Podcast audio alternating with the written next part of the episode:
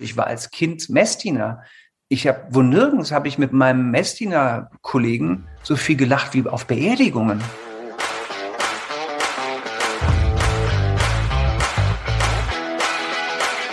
All You Can Stream, dein Navigator durch die Streaming-Welt.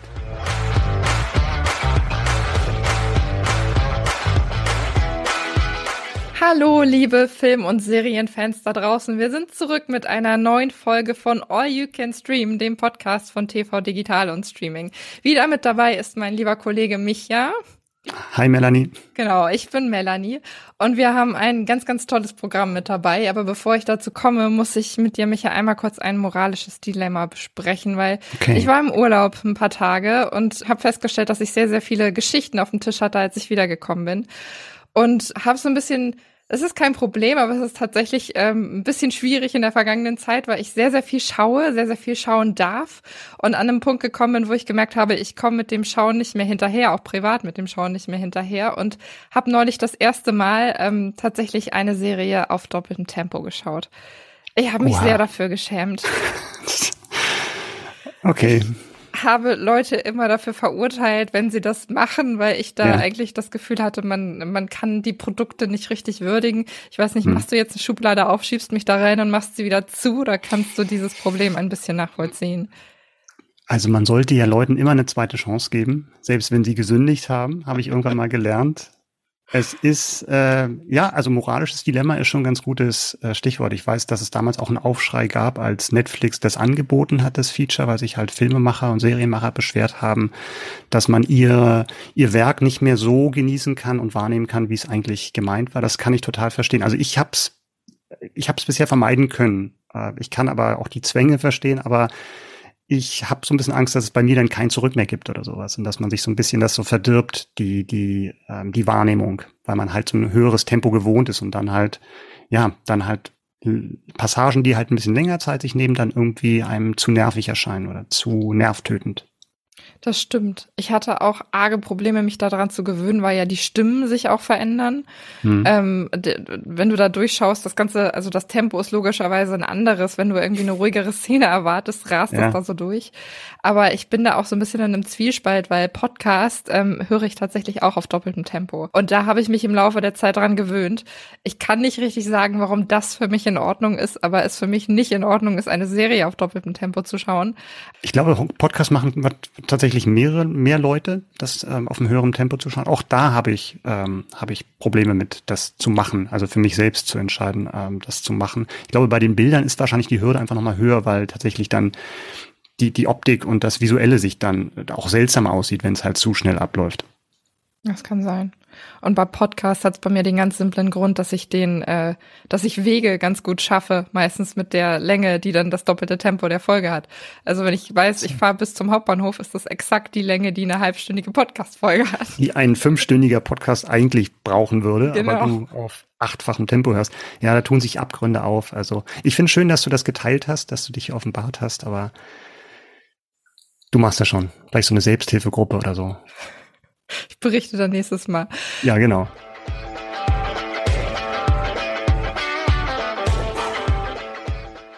Wir stellen euch jetzt vor, was wir heute in der Sendung haben, in den April-Highlights von All You Can Stream und wir können garantieren, dass da jetzt kein Film und keine Sendung dabei ist, die einer von uns beiden mit doppelter Geschwindigkeit geschaut haben. Wir haben die neue Serie vom Downton Abbey-Macher, The Gilded Age. Dann haben wir ein sehr spannendes Interview mit dem Schauspieler Christoph Maria Herbst, der ist nämlich dabei bei der dritten Staffel von LOL, Riesenerfolg für Prime Video. Als nächstes haben wir eine True Crime Doku-Reihe aus Deutschland, die Paten von St. Pauli. Dann eine Miniserie über einen der größten Wirtschaftsskandale aller Zeiten, The Dropout. Und wo wir gerade bei Superlativen sind, eine Dramaserie über eines der erfolgreichsten Sportteams aller Zeiten, Winning Time. Zusätzlich erfahrt ihr noch, welchen Streaming-Tipp der Stars äh, Nikolaus Ofzarek für uns hat. Er empfiehlt uns eine Serie. Und ich habe das ja früher mal gemocht, wenn es in der, in der Schule oder in der Uni hieß, von wegen, ihr braucht das nicht mitschreiben, weil ihr kriegt noch Handouts. Also alle Infos zu unseren Highlights findet ihr in den Show Notes wie immer. Unser erstes Thema, hab's gerade schon erwähnt, The Gilded Age, startet am 22.04. bei Sky Ticket. Ähm, ich hatte auch schon kurz erwähnt, ist die neue Serie des Downton Abbey Erfinders, Julian Fellows. Melanie, du hast es gesehen in regulärer Geschwindigkeit. Worum geht's bei The Gilded Age? Ja, ich habe es gesehen und ich freue mich wahnsinnig, weil ich bin ein ganz, ganz großer Downton Abbey-Fan gewesen über viele, viele Jahre. Und diese Serie knüpft jetzt ein bisschen da an und ruft dieses Feeling wieder hervor. Also ähm, worum geht's? Es spielt im New York der 1880er Jahre und geht um eine junge Frau, die dorthin zieht. Also nach dem Tod ihres Vaters zieht sie von Pennsylvania zu ihren Tanten nach, zu ihren reichen Tanten nach New York und gerät da so ein bisschen in einen sozialen Krieg zwischen diesen Tanten und den neuen Nachbarn. Es ist ein bisschen äh, eine Art Gesellschaftskrieg, kann man fast sagen, zwischen ähm, den Familien, die über viele, viele Generationen hinweg einen gewissen Reichtum aufgebaut haben und den sogenannten Neureichen, kann man, ähm, kann man fast sagen, die jetzt eben im Zuge der Indust Industrialisierung, im Zuge der aufkommenden Eisenbahn und so weiter ähm, es zu Geld gebracht haben. Und die, diese Familienstände stehen so ein bisschen im Konflikt miteinander und da gerät sie zwischen. Ähm, es ist ein spannendes Z Stück Zeitgeschichte, mit dem ich mich vorher überhaupt noch nicht beschäftigt habe. Mhm. Inwieweit sind das fiktionale Figuren oder tatsächlich historische Persönlichkeiten, die wir da sehen werden in der Serie? Julian Fellows hat sich tatsächlich von einigen realen Persönlichkeiten aus dieser Zeit inspirieren lassen. In erster Linie sind es aber fiktionale Figuren, die in dieser Serie auftauchen. Das war bei Downton Abbey ja auch schon so, dass er da wirklich seiner Inspiration freien Lauf gelassen hat. Genau, wir begleiten diese Figur quasi dabei, also diese Hauptdarstellerin dabei, wie sie neue Freunde findet das Spannende ist, dass ähm, auch gesellschaftliche Konflikte angesprochen werden, insofern als zum Beispiel, dass das Thema Hautfarbe eine entscheidende Rolle spielt. Also sie freundet sich mit einer, ähm, einer Dunkelhäutigen eben an, die sie im Zug nach, nach New York kennenlernt. Mhm. Und da wird ähm, sehr, sehr deutlich, dass zum Beispiel auch die Bediensteten erstmal Angst haben, dass, ähm, dass die Leute, die ins Land kommen, dass eben auch diejenigen, die vielleicht eine dunkle Hautfarbe haben, die ins Land kommen, denen zum Beispiel Jobs wegnehmen können. Mhm. Ähm, und ich finde, das ist ein ganz spannendes Zeit zeithistorisches Dokument, insofern als das, wenn man das mit Bridgerton vergleicht, was bei Netflix ja auch extrem, was bei Netflix extrem erfolgreich war, da sind ja ähm, wirklich, da ist ja divers besetzt worden, aber mhm. es hatte ja historisch eigentlich überhaupt gar keine, ähm, keine Sinnhaftigkeit. Das ist mhm. jetzt in dem Fall anders, weil das Thema Hautfarbe da auch wirklich inhaltlich thematisiert wird. Mhm. Bridgerton ist ein gutes Stichwort. Wir haben ja in der letzten Folge, in der März-Folge drüber gesprochen, über die mhm. zweite Staffel. Das war also einerseits dieses, dieses farbenblinde Casting, was ja Bridgerton auch ausgezeichnet hat, aber auch so, so Anachronismen, dass halt auch Popmusik dann irgendwie klassisch interpretiert wurde, auch dass äh, Sexszenen sehr viel expliziter waren, als es bisher in Historiendramen der Fall war. Wie ist da The Gilded Age einzuordnen in dem Vergleich? Ich würde es auf keinen Fall mit Bridgerton vergleichen, weil es äh, Bridgerton halt wirklich sehr viel, sehr viel ähm, moderner, sehr viel peppiger, sehr viel, sehr viel schwungvoller daherkommt, habe ich so das Gefühl. Und The Gilded Age geht, tritt eher in die, Stu äh, in die Fußstapfen von Downton Abbey. Also Downton Abbey war sehr viel, sehr viel ruhiger, sehr viel gesetzter, hat, glaube ich, auch ähm, von den Kostümen her sich wirklich mehr an der Historie orientiert, als es jetzt bei Bridgerton der Fall war. Die sind ja wirklich drauf gegangen, dass sie gesagt haben, wir wollen möglichst modern daherkommen. Das ist jetzt bei Gilded Age ganz anders und es ist halt auch ein ganz anderes Feeling, was da geschaffen wird. Ein viel, viel ruhigeres Feeling, was sich eben wirklich an dem von Downton Abbey mehr orientiert als an dem von Bridgerton. The Gilded Age spielt ein paar Jahrzehnte bevor Downton Abbey, was ja auch dann einige Jahrzehnte dann überspannt hat, äh, angefangen hat. Gibt es denn schon Hinweise? Es wurde ja immer, das hatte ich so ein bisschen mitbekommen, dass es halt gemunkelt wurde, ob es halt möglicherweise im gleichen Serienuniversum so spielen könnte oder ob es da so eine Art Crossover gibt. Gibt es da schon Anzeichen oder kannst du da Hoffnung machen? Würde man meinen. Ne? Ich hm. weiß nicht, ähm, das hängt jetzt ein bisschen davon ab, wie viele Leute Downton Abbey gesehen haben von unseren Zuhörern. Aber hm. ähm, die Hausherrin Cora ähm, hat ja ursprünglich amerikanische Vorfahren in Downton mhm. Abbey. Mhm. Also es würde naheliegen, dass sie vielleicht in der neuen Serie tatsächlich dabei ist oder dass ihre Eltern vielleicht eine Rolle spielen. Ich habe es bisher nicht feststellen können. Vielleicht habe ich es auch übersehen, ich glaube aber nicht. Also mhm. ähm, bislang wirkt es so, als wenn diese beiden Universen tatsächlich getrennt gehalten werden. Aber man weiß ja nicht, was noch kommt. Es ist eine zweite Staffel auch schon bestätigt worden. Also vielleicht lassen sich die Macher da noch was einfallen und ähm, bringen diese beiden wirklich tollen Serien zusammen. Mhm. Du hast gesagt, du hast dich gefreut auf die Serie, bist aber natürlich auch wahrscheinlich als, als große Downton Abbey-Fan dann vielleicht auch besonders kritisch. Wie hat es dir gefallen? Ausgesprochen gut. Mhm. Also ich, ich erinnere mich noch, dass ich bei Downton Abbey bei dem Kinofilm, ähm, also wirklich im Kino saß und gedacht habe, okay, es ist super kitschig, es ist total drüber, aber dafür, dass es halt so drüber ist, äh, liebt man es als zu, äh, Zuschauer tatsächlich auch, also so gegen mir ist. Und jetzt bei Gilded Age hatte ich das Gefühl, die fahren noch mal ein bisschen runter. Es ist nicht ganz so drüber wie der Kinofilm wie Downton, von Downton Abbey, aber es macht einfach wahnsinnig viel Spaß, auch diesen Darstellern zuzuschauen. In der Hauptrolle einer der Tanten, zu denen äh, die Hauptdarstellerin eben fährt, ist äh, Christine Baranski zu sehen, die ja auch in Mamma Mia mitgespielt hat. Dann haben wir eine von den Hauptdarstellerinnen äh, aus äh, Sex and the City dabei, Cynthia Nixon ist dabei. Und es ist eben ein ganz, ganz toller Cast, der dieses, dieses Format eben auch trägt. Und es macht wirklich Lust, dass man da dran bleibt und weiterschaut. Hm. Frage an dich als Downton Abbey-Fan, wie geht's da weiter? Da gab es ja auch immer Gespräche, Gerüchte, dass es da serienmäßig oder filmmäßig weitergeht. Ich habe den Kinofilm schon angesprochen, den ersten Kinofilm. Ähm, es kommt ein zweiter Kinofilm. Am Ende diesen Monats, Ende April, kommt äh, die Fortsetzung von Downton Abbey ins Kino. Da bin ich auch sehr gespannt, wie es weitergeht. Und ich könnte mir vorstellen, dass das nicht der letzte Kinofilm ist. Also es wird ja schon gemunkelt, dass man da vielleicht noch einen dritten machen könnte. Und äh, ich denke auch mal, dass sie das Trio da voll machen werden und noch ein weiteres Mal für diese Serie oder beziehungsweise für den Kinofilm zur Serie vor der Kamera stehen werden. The Gilded Age startet am 22.04. bei Sky Ticket.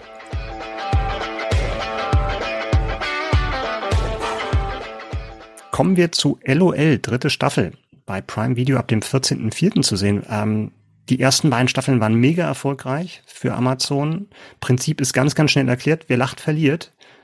Und das wäre ja eigentlich nicht so schlimm, wenn nicht die lustigsten Comedians des Landes in einem Raum versammelt werden. Du, Melanie, du hast ähm, schon die Staffel 3 sehen können, zumindest einen Teil davon, und hast auch mit Christoph Maria Herbst gesprochen. Verrat uns doch am Anfang erstmal, wer ist eigentlich alles dabei bei der dritten Staffel? Wir haben eine sehr prominente Neubesetzung dabei. Ich war überrascht, als ich die Namen äh, gelesen habe. Allen voran Michelle Hunziger, wo man nicht glaubt, dass die länger als drei Sekunden irgendwie es schafft, nicht zu lachen. Also es war tatsächlich mein Favorit äh, darauf, dass sie als allererstes rausfliegt. Mhm. Wir haben nichts verraten, nichts verraten, ne? Keine Spoiler? Nein, keine Sorge, das war kein Spoiler. Das war meine okay. persönliche Vermutung, als ich damit okay. angefangen habe. Äh, wir haben Mirko Nonchef ähm, zum zweiten Mal mit dabei, zu dem ähm, doch etwas, äh, was heißt etwas, zu dem sehr traurigen Thema kommen wir gleich noch nochmal. Dann äh, Caroline Kebekus ist zum zweiten Mal dabei, Anke Engelke zum dritten Mal sogar. Und äh, jetzt mhm. kommen wir zu den ganzen neuen Mitgliedern ähm, der Crew. Es ist Christoph Maria Herbst dabei, Palina Roginski, Michelle Hunziger, Axel Stein, Olaf Schubert, Hazelbrucker und Abdel Karim. So, huh, kurz nicht schlecht. Ja. Du hattest gerade schon erwähnt, äh, Mirko Nonchev, der leider verstorben ist, nach der Aufzeichnung der, der Folgen. Wie geht die Show äh, mit dem mit dem Tod um? Wie wird das thematisiert? Wird es thematisiert? Also gedreht wurde letztes Jahr im Oktober in München und mhm. er ist ja leider im Dezember dann von uns gegangen. Es wird thematisiert, es wurde im Vorfeld ja oft darüber diskutiert, ob man die Staffel irgendwie nach hinten verschiebt oder ähm, gar nicht zeigt oder was auch immer. Und ich finde, sie haben es auf eine sehr angemessene Weise mit eingebunden. Also sie widmen ihm quasi diese Staffel. Es steht am Anfang ähm, vorne drüber ähm, für Mirko. Und ähm, es wird, also er, er kommt richtig gut zur Geltung in der Staffel und man ähm, kann eigentlich noch mal sehen, mit wie viel Freude er dieses Projekt eigentlich gemacht hat. Also sie haben mhm. da nichts irgendwie bewusst rausgeschnitten oder weggelassen, sondern sie haben es genauso gelassen, wie es sich eben gehört. Und ähm, von daher hat man noch sehr viele Momente, wo man eben mit ihm lachen kann. Mhm. Als du das Line-up gesehen hast, wer war denn so dein Favorit auf den Sieg? Also wer am längsten durchhält? Wer am längsten durchhält. Nicht Michelle Hunziker, wie ich gerade schon äh, angeteasert ja. habe. Ich habe mich sehr gefreut. Also ich hätte es gewünscht, äh, Hazel Brugger. Mhm. Da, das wäre so mein persönlicher Moment gewesen, wo ich gedacht hätte, das wäre sehr, sehr cool, weil ich sie durch den Poetry Slam, wo sie ja ursprünglich mal angefangen hat, e, eben kannte und da auch ein paar mhm. Mal live auf einer Bühne gesehen habe. Und jetzt ist sie ja durch die Heute-Show sehr, sehr groß geworden. Ähm, aber mein ganz ganz persönlicher Favorit war dann tatsächlich Christoph Maria Herbst, mit dem ich okay. auch habe sprechen dürfen. Ich fand ja noch ganz spannend, wie unterschiedlich man da rangehen kann als, äh, als Teilnehmer. Also man, man denkt ja immer von wegen, der Lustigste muss gewinnen, aber tatsächlich setzen sich ja eigentlich auch die dann tatsächlich durch, die nicht unbedingt die meisten Gegner zum Lachen gebracht haben, sondern einfach am stoischsten waren und am besten das Lachen unterdrücken kann. Das geht ja manchmal so ein bisschen unter. Genau, ist die Frage, ob man als Taktik eben in die Offensive geht und sagt, man versucht die anderen anzugreifen oder ob man versucht einfach wirklich so gut wie möglich durchzuhalten und sich ein bisschen in den Hintergrund zu ziehen. Das ist eine der Fragen, die ich auch Christoph Maria Herbst gestellt habe. Bevor wir zu dem Gespräch kommen, aber einmal noch kurz die Info, was ich ganz spannend fand, war, dass in dem, also es ist ein neues äh, Studio, das muss ich noch kurz erwähnen. Okay. Ähm, die Location sieht ein bisschen anders aus. Es kommt auch noch ein äh, neuer Faktor in in der zweiten Folge war das, glaube ich, dazu, den ich aber noch nicht verraten möchte, weil das wirklich ein Überraschungsmoment ist, den ich damit wegnehmen würde. Okay. Und das Spannende ist, es sind wirklich über 400 Kameras, es sind über 4000 äh, Stunden Schnittmaterial, die aus der ganzen sechsstündigen, sechs- bis siebenstündigen Aufzeichnung da zustande mhm. gekommen sind. Äh, also eine ganze Menge. Und es ist natürlich auch anstrengend, was die Komiker da eben geleistet haben. Und das ist eins der Themen, über die ich eben mit Christoph Maria Herbst gesprochen habe. Und genau, er hat mir da ganz, ganz viele spannende Sachen verraten, wie man eben durch diese Show, durch diese sechs Stunden heil durchkommt. Hallo und herzlich willkommen, Christoph Maria Herbst. Hallo, schönen guten Tag. Bevor wir über die aktuelle Staffel von LOL reden, einmal vorab die Frage, wie schnell kriegt man sie denn privat zum Lachen?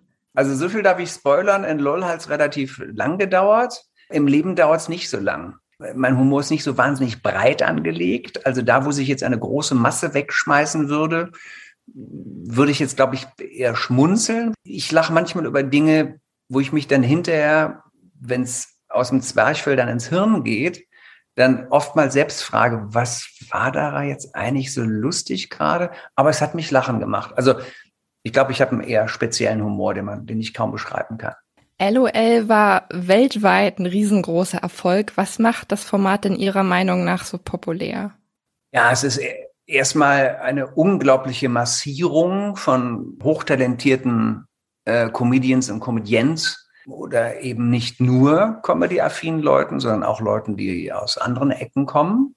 Und dann ist, glaube ich, jedem, dem du das Format beschreibst, klar, in welch unglaublichem Spannungsfeld diese ganze Show abläuft.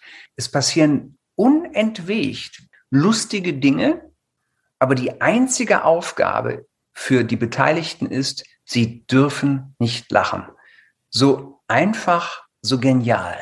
Das ist ja nun wirklich etwas, was uns von allen anderen Lebewesen unterscheidet, zu lachen.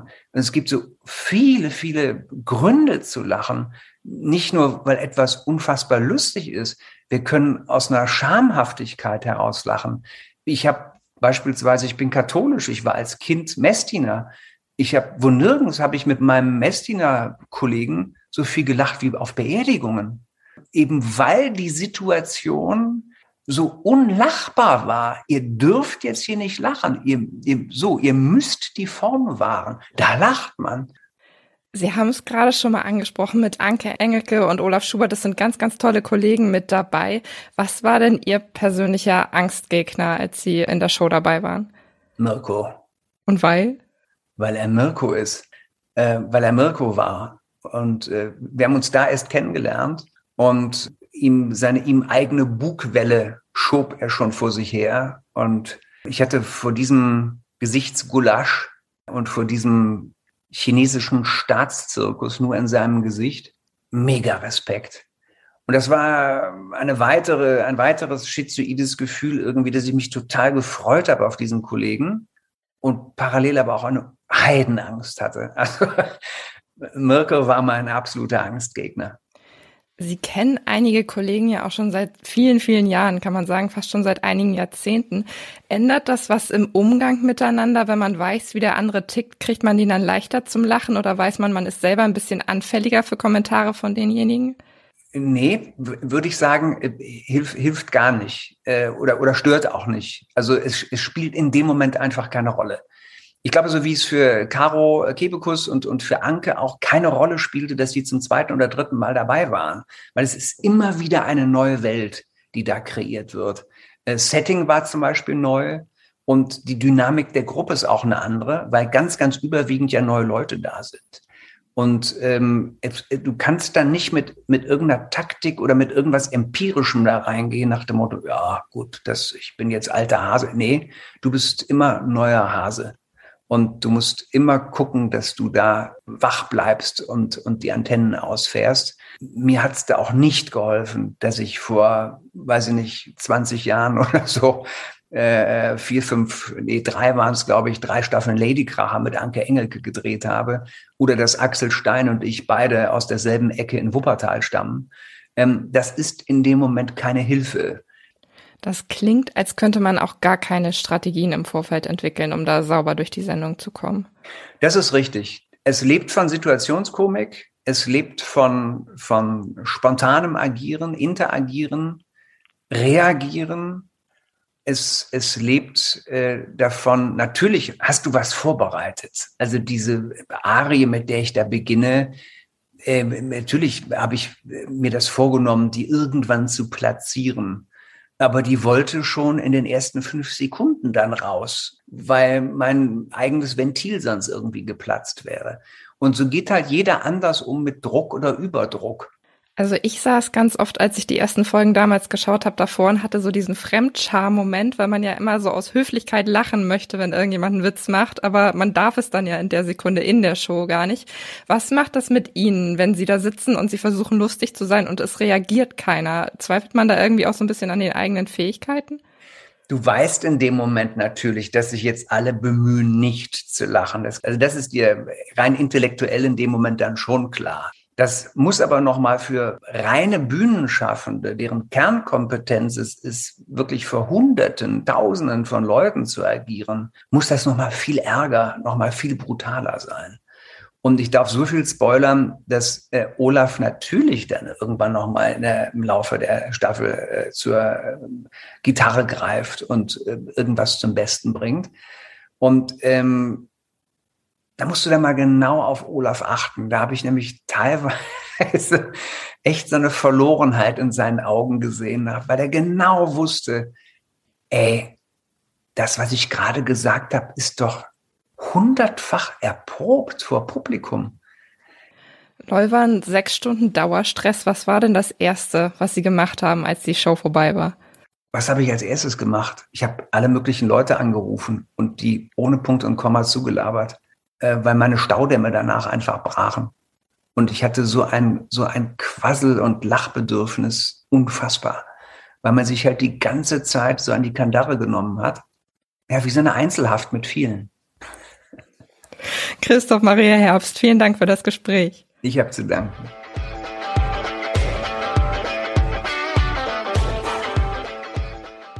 Wir machen weiter mit einer etwas anderen Note. Und zwar sind wir diesmal bei einer Dokumentation, die Paten von St. Pauli, ab 6.4. in der Mediathek von Arte verfügbar.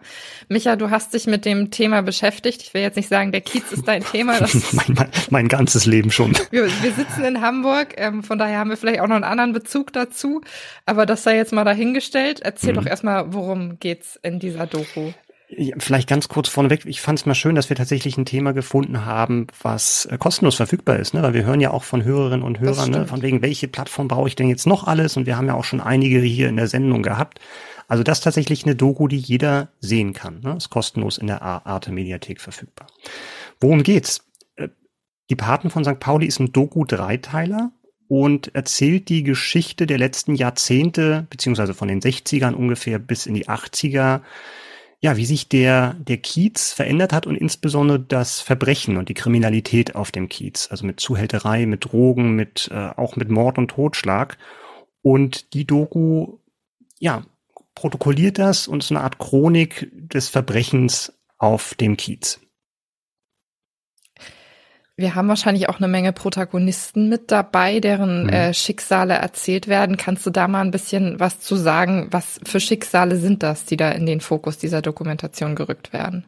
Also die Doku arbeitet mit, äh, mit, mit, mit dokumentarischem Material von damals, auch sehr schöne Sachen, die sie da gefunden haben. Also es geht dann wirklich los in den 60er mit der, mit der Beatles-Zeit, die dann in Clubs gespielt haben und auch da schon Kontakt zu Drogen und zu, zu Schlägern hatten, die diesen Club geleitet haben.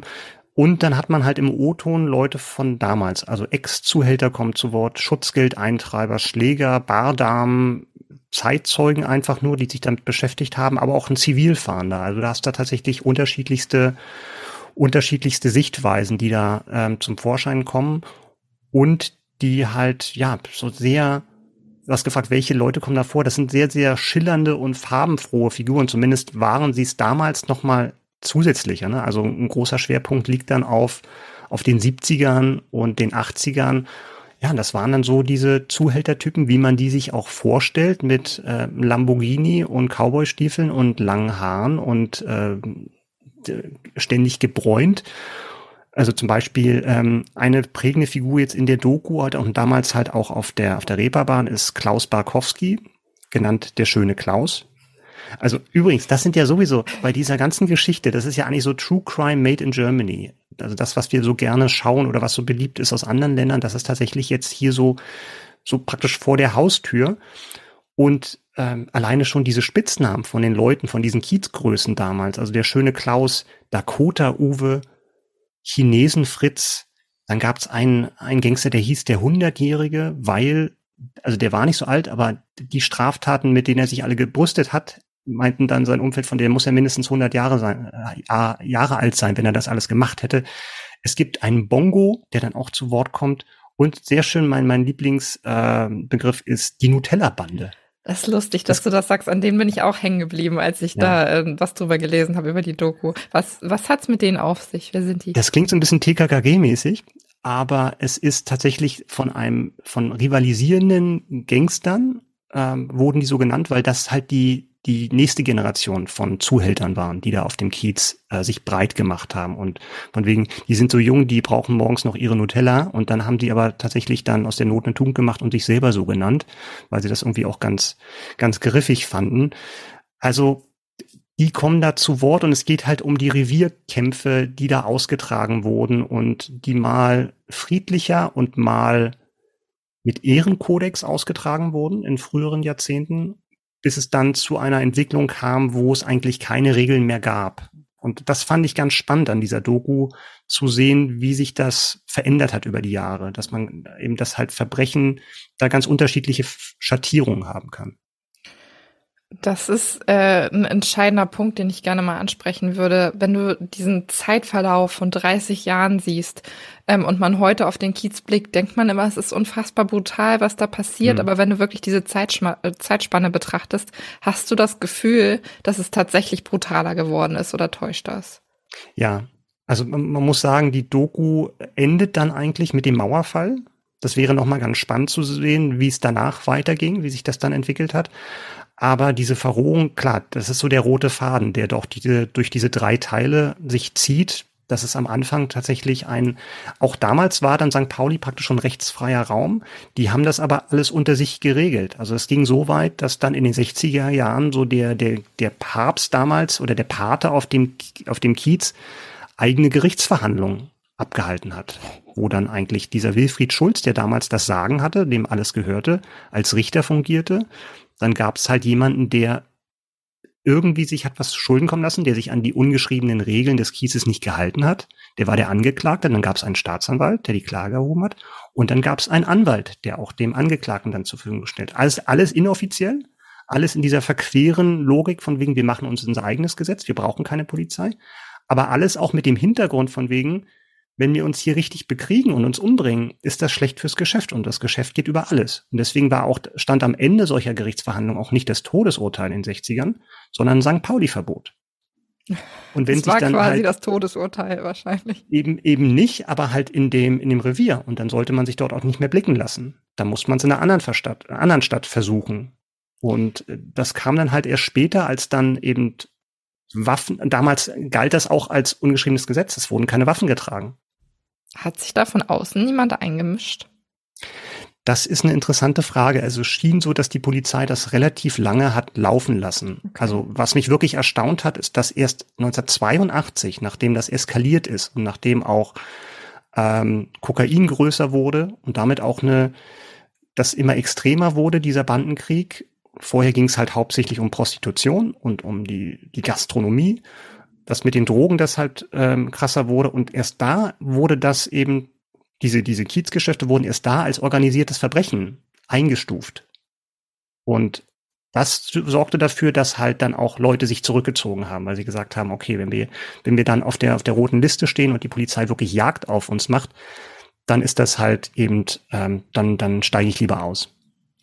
Du hast eben schon mal gesagt, es gab, äh, es kommen sehr viele schillernde Persönlichkeiten, wahrscheinlich faszinierende Persönlichkeiten, aber auch sehr spezielle Persönlichkeiten da drin mhm. vor, würde ich vermuten.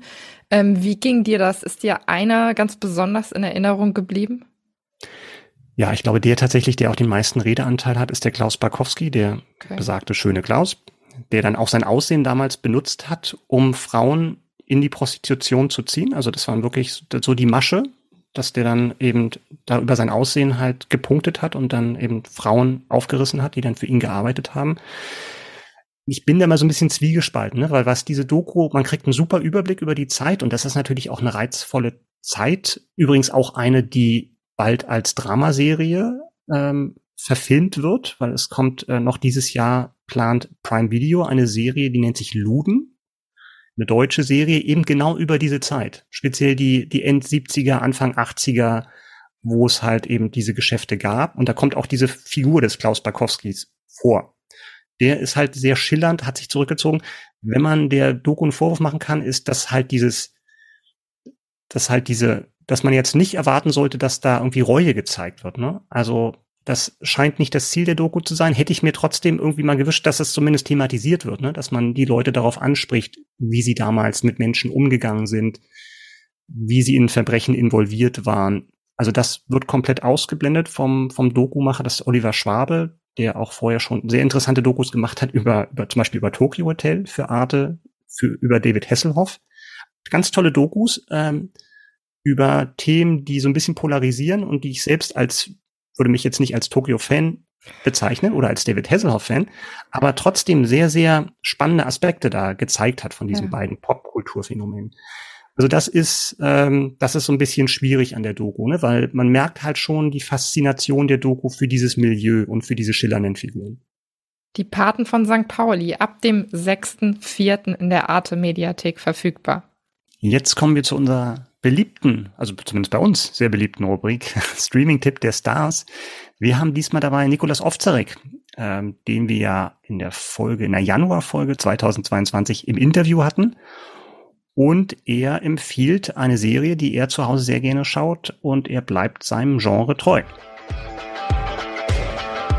Hallo, mein Name ist Nikolas Ovzerek. Ich darf in der Serie Der Pass die Rolle des Gedeon Winter spielen und werde jetzt einen Streaming-Tipp für All You Can Stream abgeben. Und zwar die Serie, die flämisch bzw. holländisch-belgische Serie Undercover mit einem grandiosen holländischen Schauspieler namens Frank Lammers, hervorragenden Schauspielern, einem ausgezeichneten Storytelling. Und es geht um zwei Polizisten, einen eine niederländische Polizistin und ein belgischer Polizist, die undercover auf einen Campingplatz gehen, um den dort lebenden Mafia-Drogen-Boss hochgehen zu lassen. Ausgezeichnete Serie, sehr zu empfehlen. Auch wenn man kein Flämisch kann, man kann sich ja mit Untertiteln anschauen. Das Hirn gewöhnt sich binnen kürzester Zeit daran.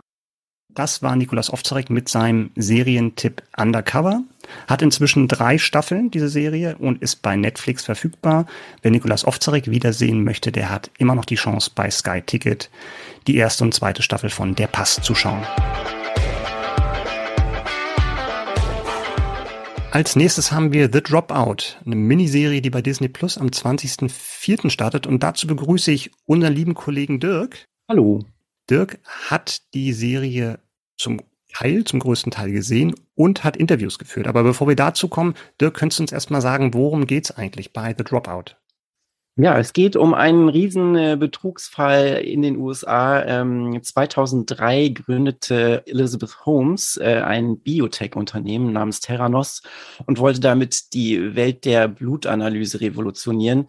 Da war sie gerade 19 Jahre alt und hat für dieses Startup sogar ihr Studium an der Elite-Universität Stanford abgebrochen. Deshalb auch der Serientitel The Dropout. Sie hatte, wollte ein Gerät entwickeln zur Analyse von Blut ähm, da sollten ein paar Tropfen Blut aus dem Finger ausreichen, um über 200 verschiedene Tests äh, für Krankheiten äh, durchführen zu können. Und ähm, ja, sie wurde dann schon auch bald als Visionärin gefeiert und ähm, mit Apple-Gründer Steve Jobs verglichen. Und sie hat viele prominente Unterstützer gewinnen können, die auch ähm, Geld gegeben haben. Zum Beispiel Verleger Rupert Murdoch, der investierte allein 100 Millionen Dollar. Und auch ähm, ehemalige Außenminister, also Henry Kissinger und George Schulz, saßen im Aufsichtsrat des Unternehmens und ähm, ja, Theranos avancierte zu einem neunfachen Einhorn. Ähm, das in der, in der Startup-Branche bedeutet, dass es mit ähm, neun Millionen äh, Milliarden äh, Dollar bewertet wurde. Mhm. Und äh, so wurde sie zur jüngsten Self-Made-Milliardärin ähm, der USA und ähm, dann platzte allerdings die Blase. Recherchen mhm. vom äh, Wall Street Journal deckten auf, dass ihre Testgeräte schlichtweg nicht funktioniert haben. Mhm. Und ähm, jetzt wurde sie gerade Anfang des Jahres in einem äh, Betrugsprozess schuldig gesprochen und ihr droht jetzt eine jahrelange Haftstrafe und äh, die Verkündung des Strafmaßes steht aber noch aus. Okay. Und die Serie erzählt praktisch ihren Hergang. Wann geht's denn los in der Serie? Also ist das dann jetzt nicht so diese klassische äh, Geschichte, dass man sie schon als Kind trifft oder ist sie bereits Gründerin, als die Serie losgeht? Ähm, es geht los, wie sie äh, im College anfängt. Und okay. ähm, genau, also sie wird da auch so wie so ein ähm, weiblicher Mark Zuckerberg irgendwie geschildert. Der okay. hat ja auch irgendwie so soziale Probleme, also sich da irgendwie äh, anzufreunden mit den Leuten am College. Und bei ihr ist es sehr ähnlich. Also man sieht sie dann, wie sie im Spiegel für eine College-Party dann so Reaktionen äh, eintrainiert, die dann okay. so möglichst natürlich wirken und so. Das ist schon, äh, ja, schon, es gibt schon sehr absurde Szenen. Und ähm, Elizabeth Merriweather ist die Showrunnerin, die hat äh, vorher New Girl gemacht und da mhm. denkt man ja auch irgendwie, wie soll das zusammenpassen? Aber durch diese absurden Momente, die auch erzählt wurden, denkt man, ach ja, es funktioniert dann doch ganz gut. Mhm. Ist denn tatsächlich, du hattest gerade die New Girl erwähnt und dass du mit der, mit der Elizabeth Merriweather gesprochen hast, ist das dann trotzdem als Drama erzählt oder kommt, äh, oder kommen tatsächlich wirklich irgendwelche Comedy-Momente? Du hast gerade diese Absurdität erwähnt, aber gibt es denn noch mehr Comedy, ähnlich wie das ja auch bei, bei anderen, bei Adam McKay oder sowas, wo zum Beispiel The Big Short oder sowas, ähm, ja auch viel Comedy in so ein Drama, wo echte, echte Sachverhalte erzählt werden, mit reinkommt? Ähm, ich würde es eher als Drama sehen, also hauptsächlich. Denn die Dramaszenen dominieren und ähm, Mary Beth hat auch versucht, ähm, Holmes ein bisschen hinter die Fassade zu gucken, weil sie wurde schon in, in allen möglichen äh, Sketchen und Parodien ähm, hochgenommen oder ja karikiert, weil sie äh, schon auch versucht hat, so Steve Jobs nachzueifern. Also er hat, sie hatte dann immer einen Rollkragenpulli an und hat mhm. sogar ihre Stimme ähm, tiefer gelegt, sozusagen. Also sie hat mit mhm. tieferer Stimme gesprochen, also ziemlich gekünstelt, um dann mehr Autorität zu haben. Und das ist natürlich eine Steilvorlage für, für Comedians und die haben dann zum Beispiel bei Saturday Night Live auch, auch Sketche gemacht. Aber lustig, dass du Adam McKay ansprichst, denn der plant äh, einen Film daraus zu machen aus dem gleichen äh, aus dem gleichen Sujet ähm, mhm. mit Jennifer Lawrence. Das wird bei Apple TV irgendwann laufen. Starttermin ist noch nicht klar. Ich glaube, das ist auch noch nicht gedreht. Mhm. Aber ja, der passt natürlich dann auch wie die Faust aufs Auge zu dem Thema.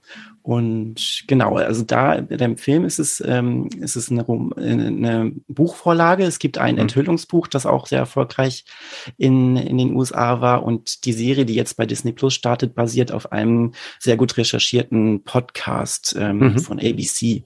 Also es gibt unterschiedliche mhm. Quellen, also vielleicht gibt es dann auch unterschiedliche Gewichtungen, aber beide Sachen, beide Vorlagen waren sehr, waren sehr erfolgreich in den USA und könnten dementsprechend auch jede für sich ein Erfolg werden. Hm. Du hast gerade Jennifer Lawrence in der Konkurrenzproduktion erwähnt. Muss man vielleicht nochmal sagen, Amanda Seyfried spielt äh, Elizabeth Holmes in der mhm. Miniserie, ist sowieso gut besetzt, auch mit William H. Macy. Lässt dich denn schon was sagen, ohne jetzt zu viel zu spoilern, ähm, was ihr Antrieb war für diesen Betrug? Oder war es, war Betrug Absicht gar nicht im Spiel am Anfang? Das ist die Frage, die äh, immer noch sozusagen offen ist. Also äh, man, Amanda Seyfried hat so durchblicken lassen, dass, dass sie wirklich, äh, dass Elizabeth Holmes wirklich eine leidenschaftliche Person war. Fragt sich nur, warum leidenschaftlich? Also ihr Antrieb ist äh, immer noch offen, ob sie das wirklich äh, wegen des Geldes wegen gemacht hat oder ob sie wirklich ähm, der Menschheit irgendwie eine Wohltat, also das voranbringen wollte und indem das Gesundheitssystem fördern oder diese Gesundheitsvorsorge, das ist ja auch ein großes Thema in den USA, dass sich die Leute das immer nicht leisten können und dieses Ding sollte wirklich bezahlbar für jeden sein. Mhm. Und ähm, ja, ob das jetzt ähm, am Anfang schon so, ein, so eine Geldsache war bei ihr, das weiß man nicht wirklich. Also die Macher sagen das auch, ähm, wir können, wir können nicht in den Kopf von Elizabeth Holmes reingucken und es hat auch keinen Sinn gehabt oder habe keinen Sinn gehabt, sie da direkt anzusprechen. Das haben die Macher auch gar nicht versucht, hm. ähm, weil sie auch in dem Prozess, der lustigerweise zeitgleich auch zum Dreh stattgefunden hat, immer gesagt, jeden Betrugsvorwurf von sich äh, gewiesen hat. Hm. Und die Gesch Geschworenen sahen das anders. Die haben sie dann in vier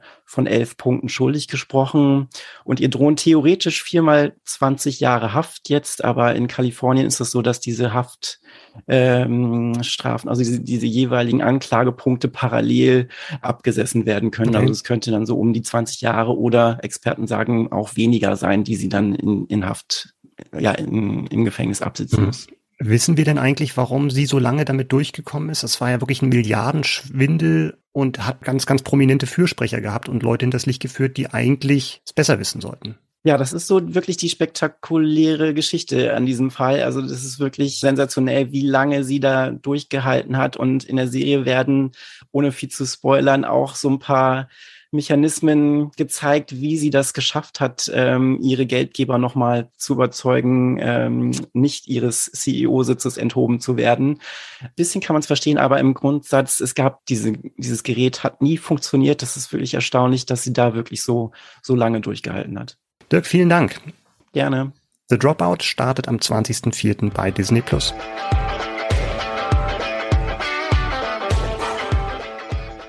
Als nächstes im Programm haben wir eine Sportserie und zwar geht es um Winning Time ab dem 25.04. bei Sky verfügbar. Es sind zehn Folgen. Micha, es ist ein Sportthema, das habe ich dir mal überlassen. Äh, erzähl doch mal ein bisschen darüber, um was geht es in Winning Time. Das hast du schön gesagt, dass du es mir überlassen hast. Ich musste kämpfen dafür, dass dieses Thema überhaupt in die Sendung kommt. Aber es ist gerechtfertigt. Ja. So viel ja, darf ja, aber das, da, da, da, da sage ich gleich noch mal was dazu, warum du kämpfen musstest, aber jetzt ganz kurz erstmal der Inhalt. Ja, also es spielt, es beruht auf wahren Begebenheiten. Es spielt, es fängt an 1979. Der Geschäftsmann und Lebenskünstler Dr. Jerry Buss, gespielt von John C. Reilly, wird Profi, will ein Profi-Basketballteam kaufen und man hält ihn für verrückt aus drei Gründen. Erstens, er will das mit geliehenem Geld machen. Zweitens, äh, er will ein Team aus der NBA kaufen, also die amerikanische Profiliga. Und der geht's gerade gar nicht gut. Die liegt im TV hinter Bowling. Und drittens, er will die Los Angeles Lakers kaufen. Die sind chronisch erfolglos. Also eigentlich alles irgendwie Zutaten für Misserfolg, aber über die Zeit und äh, mit einigen Tricksereien und dem richtigen Team wird das eine Erfolgsgeschichte, die halt nicht nur den Basketball revolutioniert, sondern praktisch die Blaupause liefert für Profiligen weltweit, weil Jerry Buss, er schafft dieses Show-Element in den US-Sport zu bringen. Also dass die, die Cheerleader eine andere Art haben, ähm, praktisch zwischen den Pausen zu, zu spielen. Es geht um ähm, hat, plötzlich hat man Promi-Fans in den, äh, direkt am Spielfeld dran. Da, da werden Hollywood-Stars dann rangekarrt, um die äh, Lakers anzufeuern, Jack Nicholson und Co. Und halt das Spielprinzip wird ein anderes. Es geht deutlich schneller, deutlich showlastiger auf dem Spielfeld zu und das ist so die Entwicklung, die er angeschoben hat. Und darum geht's in der Serie. Ich liebe diese, diesen Anfangsvergleich, den du da gerade gebracht hast. Selbst Bowling war erfolgreicher. Ja. Vielleicht ist Bowling total erfolgreich gewesen zu der Zeit. Vielleicht ist das gar kein Maßstab. Vielleicht ist da gar keiner rangekommen. Aber ähm, das ist jetzt nicht das Thema, über das wir sprechen sollten. Und zwar weshalb du kämpfen musstest, um unsere Hörer einmal darüber aufzuklären. Ich hörte, als wir über die Themen anfangs gesprochen haben, über potenzielle Themen, nur die Worte Basketball. Und dann kamen noch 80er Jahre dazu und dann war ich raus. Ich war schon mal Basketball raus, bei 80er Jahre war ich dann gänzlich raus. Basketball ja. in den 80er Jahren, come on, Micha, muss das sein. Ähm, ja. Aber du hast dich vehement dafür eingesetzt und äh, jetzt überzeug mich doch mal bitte, was meinst du, warum könnte mir diese Serie auch gefallen? Also vielleicht können wir mal anfangen bei den Machern die halt wirklich große Namen sind. Produzent und Regisseur äh, ist Oscar-Preisträger Adam McKay.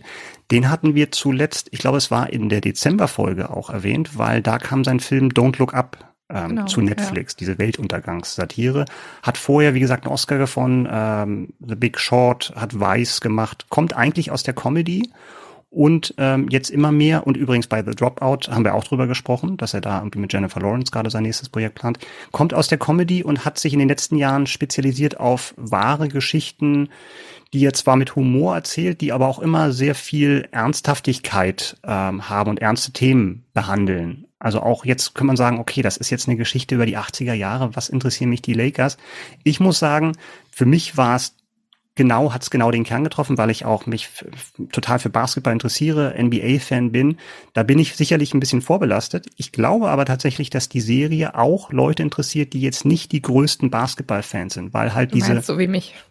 Wie zum Beispiel dich, weil diese Geschichte eigentlich durch dieses Setting und die Charaktere, um die es geht, ähm, also Jerry Bass hatte ich schon erwähnt, der eine sehr farbenfrohe, schillernde Figur ist und sich so ein bisschen durchtrickst, aber auch Figuren wie zum Beispiel Magic Johnson, den man vielleicht am ehesten noch kennt von den Spielern, ähm, so ein Blick auf das Amerika der 80er Jahre, ähm, die halt in dieser Serie dann beleuchtet werden würden. Also es geht halt nicht nur um Basketball, es geht auch um Rassismus. Ähm, du hast weiße Clubbesitzer, aber hauptsächlich schwarze Spieler. Es geht um Kapitalismus, es geht um die Rolle der Frau damals, Sexismus.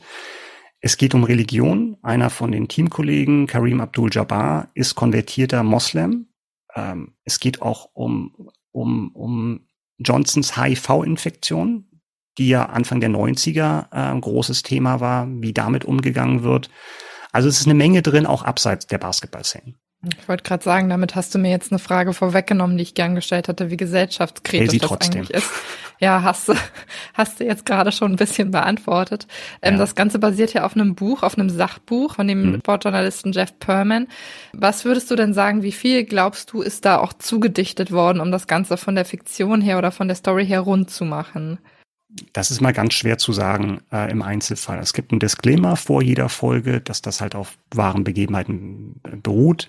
Was du halt immer hast bei solchen Sachen, ist, dass Sachen verdichtet werden. Also bestimmte Treffen dann vielleicht eben sich konzentrieren auf eine Treffen, auf ein Treffen, auf ein Zusammentreffen und das vielleicht dann gar nicht an einem Tag stattgefunden hat. Aber das lässt sich tatsächlich in dem Fall nicht wirklich, ähm, nicht wirklich auseinander dividieren. Das finde ich aber auch hier nicht ganz so dramatisch, weil das Gesamtpaket wirklich so stimmig ist, dass du wirklich einen guten Eindruck bekommst von dieser Zeit, von diesem Team.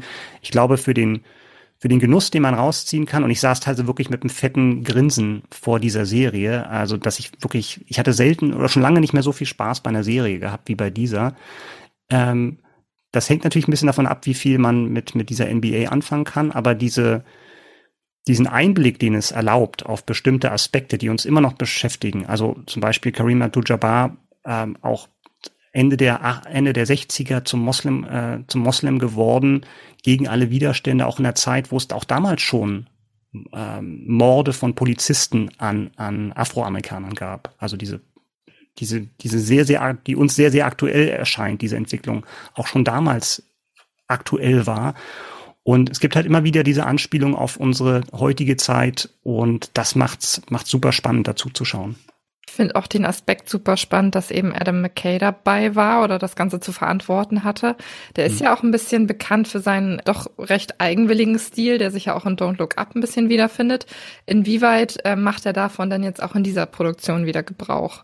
Das ist eigentlich ein schöner Fall für eine Serie, wo das Thema sehr, sehr gut zur Machart und zur Technik passt. Weil du hast halt diese, ich hatte ja Magic Johnson schon ange, äh, angesprochen als sehr extravaganter, findenreicher Spieler und das ist so der, der Grundbaustein für diesen Aufbau dieser Erfolgsstory der Los Angeles Lakers in den 80ern.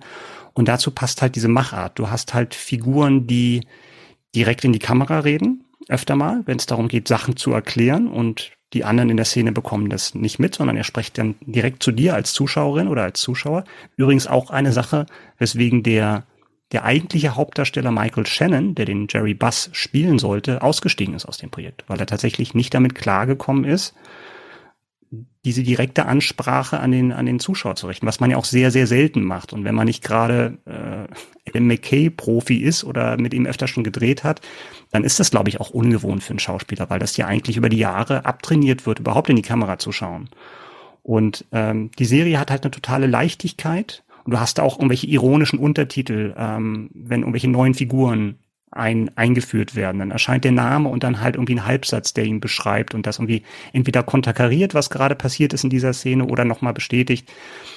Äh, du hast wirklich eine Menge Sachen. Du hast auch teilweise ein richtiges 70er, 80er Jahre Flair, wo das so grobkörnig gezeigt wird, fast schon dokumentarisch wirkt zwischendurch. Cool. Das ist also cool. in manchen Szenen.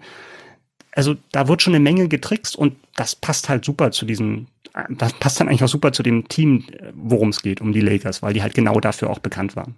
Ja, lass uns äh, nochmal über Basketball sprechen. Da werden mich jetzt wahrscheinlich einige Zuhörer möglicherweise verauslachen, ich weiß es nicht, aber ich bin die Generation, also ich habe nichts, äh, nichts an Serien oder Filmen mit Basketball gesehen, bis auf eine Produktion und das ist High School Musical, weil die Hauptfigur da ja damals in einem Basketballteam war. Und ähm, da gab's halt ganz, ganz viele, ganz, ganz viele Szenen, wo eben auch die Spielszenen irgendwie mit eingebunden wurden, dann halt in irgendwelche Musical-Nummern. Das ja. äh, streichen wir jetzt hier mal raus, aber inwieweit ist denn in dem Fall wirklich auch Basketball als Sportart präsent, weil da sind ja wahrscheinlich keine Basketballer gecastet worden. Die müssen sich ja irgendwie auch darauf vorbereitet haben, solche Szenen zu drehen. Das stimmt. Also Casting ist natürlich super schwierig, weil du Leute darstellst, die eigentlich zumindest in den USA jeder kennt. Und erschwerend kommt hinzu, die sind dann mal irgendwie zwei Meter fünf aufwärts. Da Schauspieler zu finden, die, die noch nicht irgendwie durch sind, die im richtigen Alter sind, die Ähnlichkeit haben zu den Figuren und auch noch Basketball spielen können. Also da wird es sehr schnell sehr eng. Und das haben die wirklich sehr gut hinbekommen. Ähm, haben einen tollen Hauptdarsteller gefunden für Magic Johnson, aber auch jemanden für, für Kareem Abdul-Jabbar, der jetzt seine erste Rolle spielt. Der ist eigentlich Uni-Prof und der hat, hat zwar in der Uni Basketball gespielt, er macht das super. Also ganz tolle Neuerscheinung und hat einen sehr guten Basketball-Coach, der tatsächlich schon auch NBA-Stars äh, trainiert hat und der gesagt hat, die Schwierigkeit war jetzt gar nicht, die Basketballer irgendwie fit zu machen, damit sie irgendwie gut Basketball oder die Schauspieler fit zu machen, damit sie Basketball spielen können. Es ging da tatsächlich, jemanden zu spielen, deren Spielstil irgendwie jeder kennt, zumindest in den USA. Und ähm, das haben sie sehr gut hinbekommen. Und der Uni-Professor hat jetzt bestimmt ganz, ganz viele neue Fans unter seinen Studenten, die dann da sitzen bestimmt. Solomon Hughes heißt der und äh, ja, ist irgendwie eine, eine lustige Geschichte. Mal gucken, ob der da weitermacht oder ob er jetzt einfach dann sich zur Uni zurückzieht. Für alle, die jetzt seine Leistung erstmal in dieser Produktion sehen wollen, Winning Time ab dem 25.04. bei Sky verfügbar.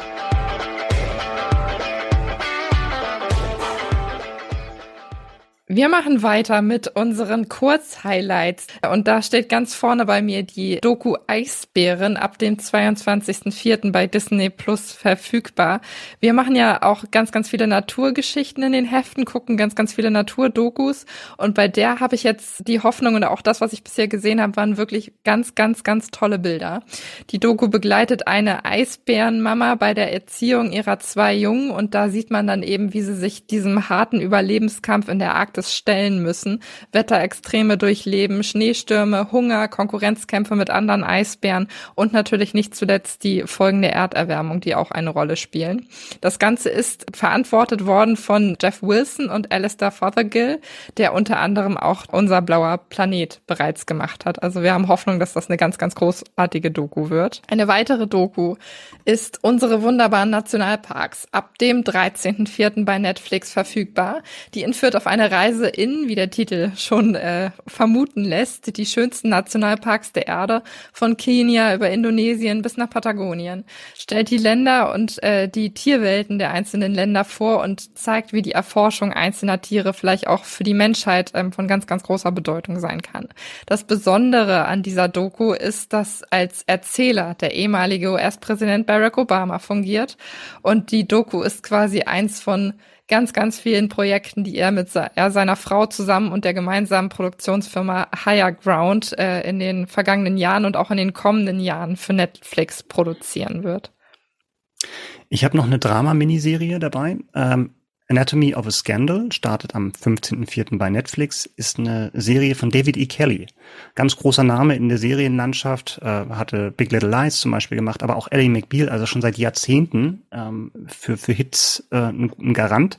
Es geht um den britischen Abgeordneten James Whitehouse, der mit seiner Frau und seinen Kindern anscheinend so ein Bilderbuchleben zu führen scheint aber hat auch ganz große Ambitionen und kann eigentlich alles werden. Und dann äh, gibt es einen Skandal, der seine Karriere, aber auch sein Privatleben ähm, durchschüttelt und eben alles auf den Kopf stellt. Äh, mit dabei sind Rupert Friend und Sienna Miller und Anatomy of a Scandal startet am 15.04. bei Netflix.